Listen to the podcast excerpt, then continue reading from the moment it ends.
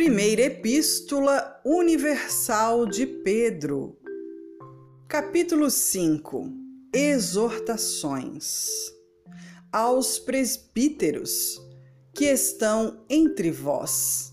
Admoesto eu, que sou também presbítero com eles, e testemunha das aflições de Cristo e participante da glória que se há de revelar Apacentai o rebanho de Deus, que está entre vós, tendo cuidado dele, não por força, mas voluntariamente, nem por torpe ganância, mas de ânimo pronto, nem como tendo domínio sobre a herança de Deus, mas servindo de exemplo ao rebanho.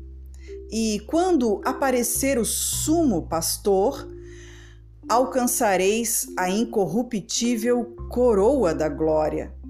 Semelhantemente, vós, jovens, sede sujeitos aos anciãos, e sede todos sujeitos uns aos outros, e revertivos de humildade, porque Deus resiste aos soberbos, mas dá graça aos humildes.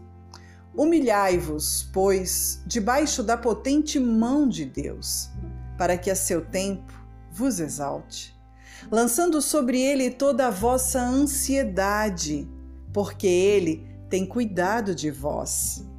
Sede sóbrios, vigiai, porque o diabo, vosso adversário, anda em derredor, como leão, bramando, buscando a quem possa tragar ao qual resisti firmes na fé, sabendo que as mesmas aflições se cumprem entre os vossos irmãos no mundo.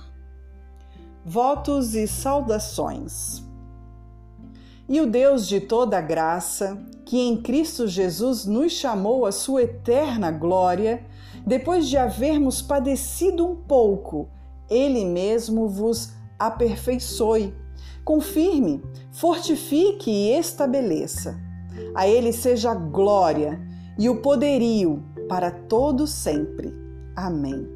Por Silvano, vosso fiel irmão, como cuido, escrevi brevemente, exortando e testificando que esta é a verdadeira graça de Deus, na qual estáis firmes. A vossa coeleita em Babilônia vos saúda e meu filho Marcos. Saudai-vos uns aos outros com ósculo de amor. Seja paz com todos vós que estais em Cristo Jesus. Amém.